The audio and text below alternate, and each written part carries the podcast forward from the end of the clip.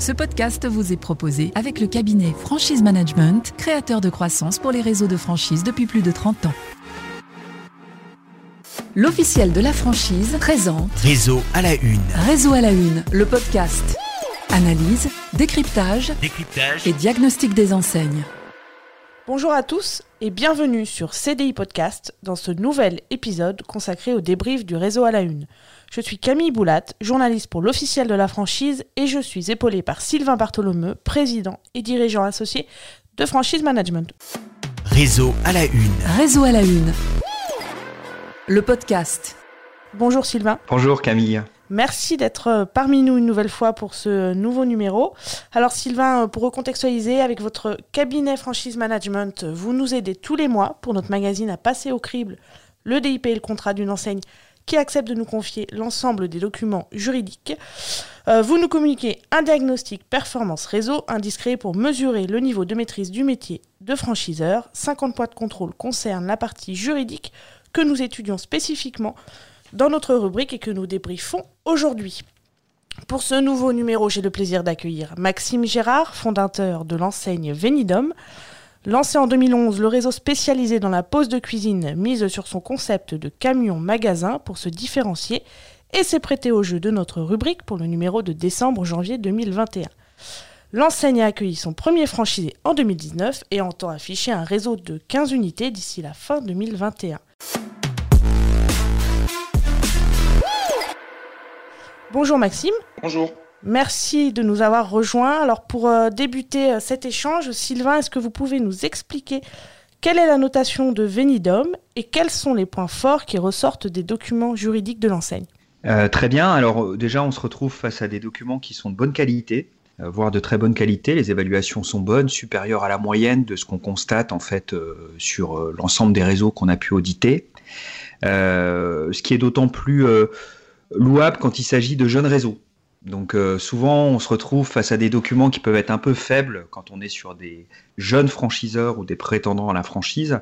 Là, on est dans un cas de figure où on a un jeune réseau assez récent, puisque la société franchiseur a été créée en 2016, il me semble, euh, que le concept est né euh, un peu après 2010-2011, je crois, et qu'il a vraiment exercé sous enseigne en 2015. Donc on est face à un petit réseau sur des concepts à faible investissement initiaux. Euh, il y a quelques franchisés, un jeune réseau et avec des documents qui sont euh, de bonne qualité. Donc, euh, ce qui est intéressant, c'est qu'on sent une réelle volonté de bien faire les choses et ça, c'est appréciable sur le marché de la franchise. Après, il faut pas oublier que ici, on analyse la conformité juridique, donc on analyse un pan du métier de franchiseur parmi les huit composantes clés. Mais c'est toujours intéressant sur la face visible de l'iceberg de voir que euh, l'appréciation sur le contrat, mais aussi surtout sur le DIP, euh, montre une volonté de bien faire les choses au moment de lancer le réseau. Justement, sur le, le DIP, dans votre analyse, vous expliquiez qu'il présentait effectivement de, de grande qualité, mais qu'il pourrait être aussi amélioré. Quels sont les points qui mériteraient, euh, selon vous, des améliorations? Alors l'évaluation, elle se, elle se borne entre guillemets à, à scorer ce qui relève de l'obligation légale et, euh, et donc euh, du bon respect de la loi Doubin. Mais il y a la loi et il y a l'esprit de la loi. Et quand on regarde l'esprit de la loi, ce que dit la loi Doubin, c'est de permettre l'engagement en toute connaissance de cause. Et là, parfois, euh, quand on est euh, franchiseur, on doit s'interroger s'il ne faut pas aller un peu au-delà de ce que suppose la loi Doubin pour permettre à un candidat de bien s'engager en connaissance de cause. Quand on lit en fait le DIP et quand on s'intéresse au concept euh, Benidom, on se rend, euh, Venidom, on se rend compte qu'on est sur un, un métier qui est plutôt assez difficile parce que c'est un métier qui suppose de l'action commerciale. Euh, et euh, si je me trompe pas, euh, Maxime, un profil de franchisé qui doit être commerçant, commercial et qui est capable d'aller de l'avant. Et en fait, ces sujets-là sur euh, sensibiliser en fait le candidat au profil performant, à ce qui va faire ses performances économiques demain, euh, peuvent supposer de mettre un peu plus de pédagogie en fait euh, dans le DIP. Donc moi, c'est un point euh, quand je vois des, métiers qui sont liés à de l'action commerciale, à de l'itinérance, aller vers le client, c'est des points qui sont importants pour sensibiliser le candidat et se dire attention, vous n'êtes pas dans un magasin, attendre que le client rentre. Il va falloir aller au contact, aller au combat quelque part, aller chercher vos premiers leads Et euh, quelque part, euh, la réussite, elle repose autant sur vous, voire plus sur vous, que sur le concept à proprement parler. Et ça, c'est un point qui me paraît euh, important, qu'on lit pas suffisamment. Alors, il peut être expliqué dans la phase précontractuelle, quand on recrute les candidats. Mais j'ai toujours tendance à dire aux franchiseurs que les paroles s'envolent et les écrits restent. Que quand on remet un DIP, on fait un acte pédagogique fort vis-à-vis d'un porteur de projet qu'on a retenu, qu'on a sélectionné, et donc le fait d'écrire quelles sont en fait les clés de réussite personnelles que lui doit avoir pour pouvoir réussir dans ce projet d'entreprise, ça me semble important et ça me semble d'autant plus important compte tenu du concept. Voilà. Donc ça c'est un premier point que j'ai pas vraiment lu. Après, on est sur euh, des sujets de détail, parce qu'on est quand même sur une très bonne euh, évaluation, des sujets de détail notamment liés à l'état général, mais aujourd'hui le contexte avec le Covid a beaucoup bougé les choses. Donc euh, je conseille aux enseignes que j'accompagne d'être très vigilants là-dessus et d'actualiser très fréquemment l'état général. On est sur un état général de 2018 où il n'y a pas de mention en fait du contexte qu'on a vécu. Et ce qui est intéressant sur le métier de la, de la cuisine, j'accompagne quelques enseignes euh, sur ce secteur-là, c'est qu'en fait, ça a eu un impact en 2020 et ça risque d'avoir des impacts en 2021, en 2022. -dire la rénovation de l'habitat a été euh, euh, très portée, en fait, quelque part par le Covid, mais derrière, ça risque d'avoir des contre-effets. Et donc, c'est important aussi dans le DIP de sensibiliser à ça. Donc, c'est vraiment deux gros points d'amélioration, encore une fois la note est, très bonne, d'amélioration, c'est plus de pédagogie, comprendre comment je peux réussir dans le métier, et c'est ensuite de la, vigilance sur les perspectives de marché euh, qui vont euh, fortement impacter en fait ce secteur d'activité dans les années à venir. Maxime, est-ce que vous souhaitez réagir à ce qui vient d'être euh, détaillé et est-ce que vous pouvez nous faire un petit point sur euh, votre activité et, comment, comment vous êtes porté durant cette, euh, année 2020 et notamment plus particulièrement pendant la, crise de la Covid-19 Bien sûr. Bah déjà, je suis, je suis ravi d'avoir obtenu cette note de 78, je crois, pour le DIP, 79 pour le contrat de franchise. Sylvain l'a évoqué, c'est quelque chose qui a été créé, qui a été développé en 2016 et on a eu notre premier franchise en 2019. On avait refait le, contrat de franchise avec un avocat spécialisé. J'ai une expression que j'aime beaucoup, j'aime pas bricoler. Je suis pas un bricoleur, je suis un professionnel. On a voulu, et encore une fois, le, DIP, le contrat de franchise transpire le, le sérieux, parce que justement, on avait voulu dès le début avoir quelque chose de sérieux. On s'est adossé à Guy Saint-Saulieu, qui était une sommité. On en parlait tout à l'heure euh, dans le milieu de la franchise, etc. Le contrat de franchise a été fait par un avocat spécialisé, etc. Il doit vivre un contrat de franchise et, et je suis preneur justement de, ce remarque, de ces remarques. Et là, justement, j'ai pris des notes et j'ai rendez-vous avec Maître de Balman pour bah, faire vivre ce contrat et euh, bah, justement parler des, des, améliorations de l'état général. Euh, ce que vous avez dit tout à l'heure aussi, la sensibilité commerciale qui est importante. Donc, euh, bah, je, suis, je suis en accord avec ça et euh, euh, je, je vais retravailler là-dessus pour l'améliorer justement. Et par rapport à votre activité, est-ce que vous pouvez nous faire un, petit point sur euh, comment s'est portée l'enseigne euh, cette année et plus particulièrement pendant la, crise? Alors, je vais faire deux points sur le, le, côté vente de cuisine, entre guillemets, pour nos franchisés. L'avantage d'avoir eu le camion magasin, c'est qu'on n'a on n'a pas réellement de RP, d'établissement recevant du public. Donc au niveau des normes de ventilation, euh, bah, c'est facile, on ouvrait les portes du camion, on avait évidemment du gel hydroalcoolique à disposition et du matériel de désinfection. Et c'est beaucoup, beaucoup plus rapide et beaucoup plus rassurant pour un particulier de voir qu'on passe en deux minutes le chiffon sur l'exposition pour désinfecter. Et du coup, ça n'a pas réellement impacté l'activité de nos franchisés. Au contraire, ils ont quand même vendu. Évidemment, pour faire les installations durant le premier confinement, ça a été un peu plus compliqué. Tout le monde a été un peu surpris par la crise et son ampleur. Mais euh, tout le monde a pu réaliser quand même du, chiffre d'affaires. Mmh. Ensuite, la deuxième partie va être plutôt euh, sur le développement du réseau. Et là, c'est énorme. On, était six franchisés, on va dire, au, 20 décembre. Euh, on a signé le septième franchisé à La Rochelle, Romain Vidinet, qui va rentrer dans le réseau. Et on a sept candidats qui vont rentrer au mois de février s'ils arrivent à avoir justement les financements, on est en train de voir avec une société pour les crédits.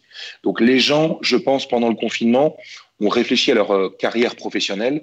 Ils ont compris, je pense, l'intérêt aujourd'hui de la mobilité et on a un développement. Le, confinement a été très très positif pour la, franchise Venidum France.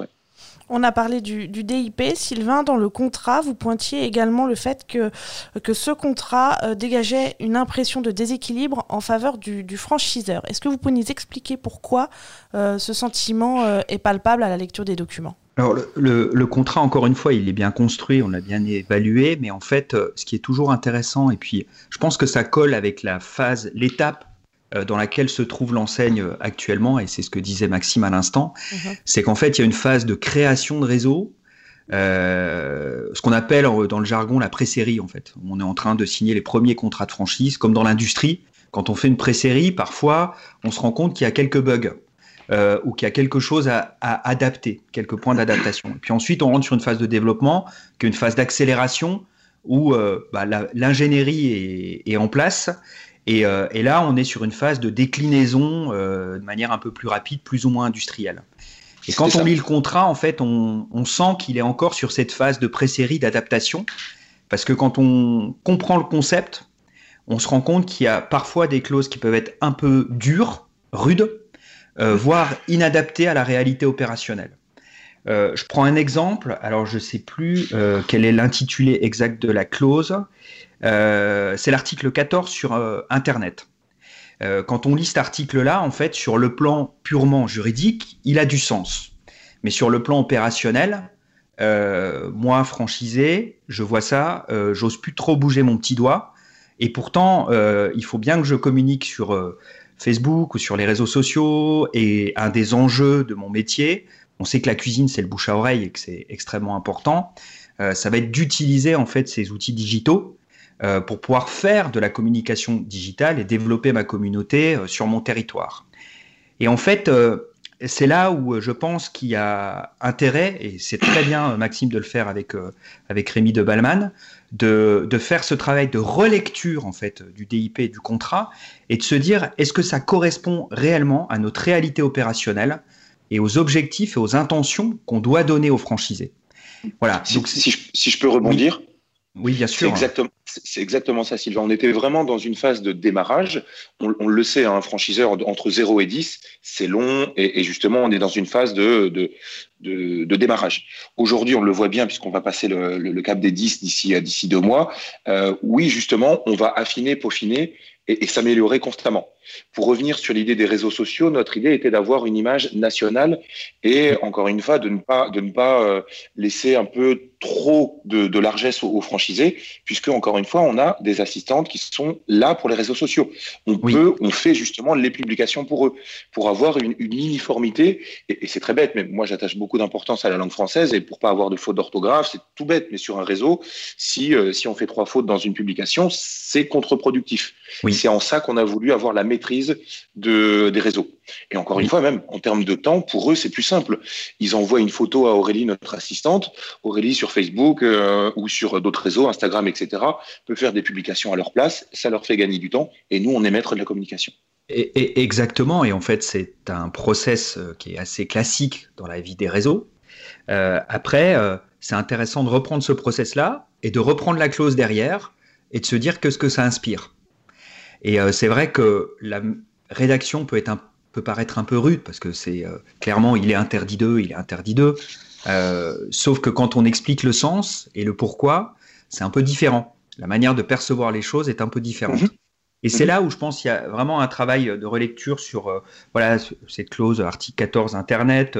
Je sais qu'il y a la clause aussi sur les objectifs de performance où quand je la lis, elle manque de clarté, elle manque d'évidence. avec un regard extérieur, on se dit mais waouh dans quelle situation je vais me retrouver, euh, je vais me retrouver euh, euh, et je vais pouvoir m'exprimer quelque part.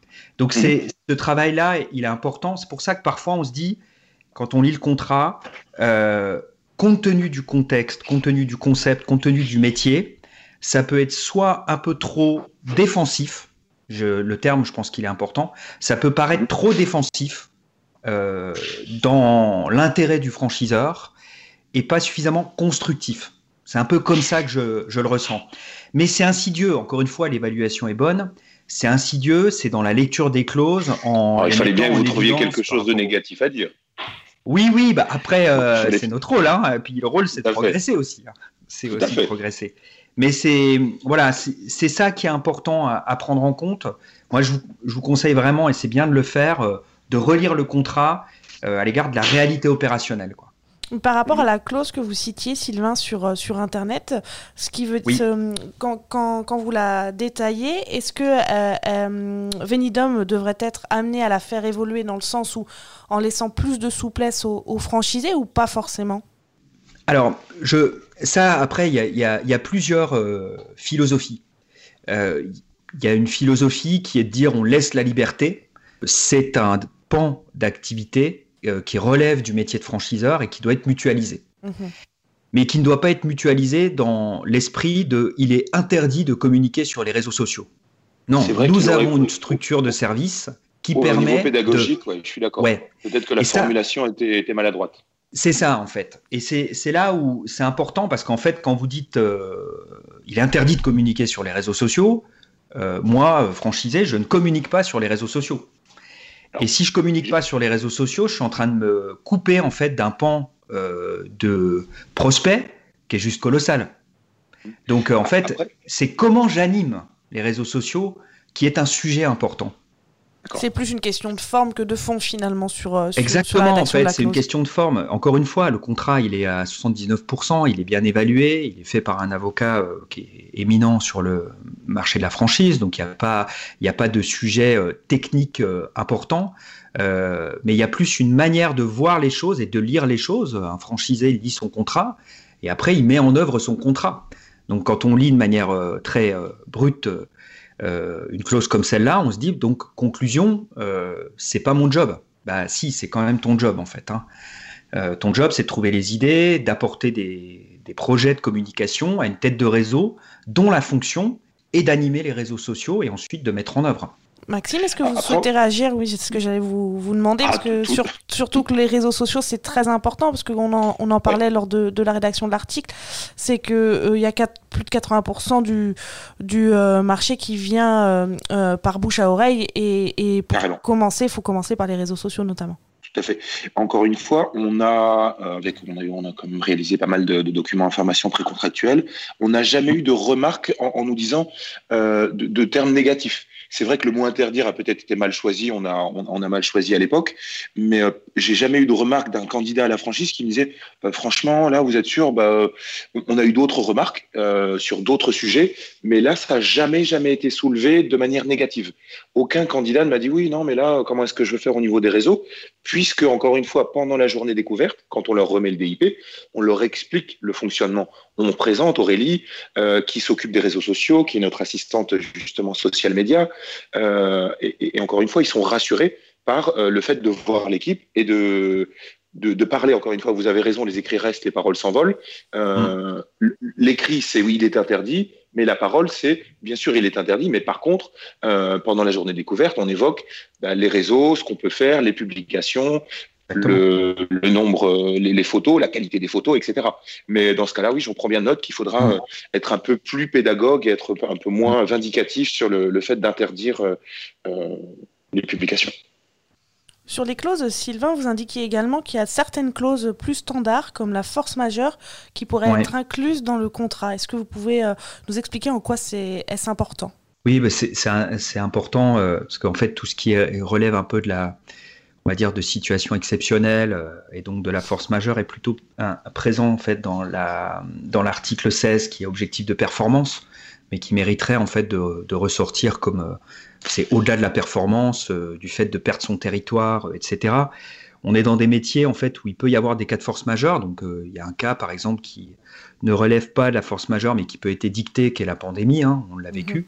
Mais il y a aussi des cas comme euh, des grèves euh, de gilets jaunes sur des ronds-points ou autres qui peuvent euh, derrière nous mettre dans des situations compliquées.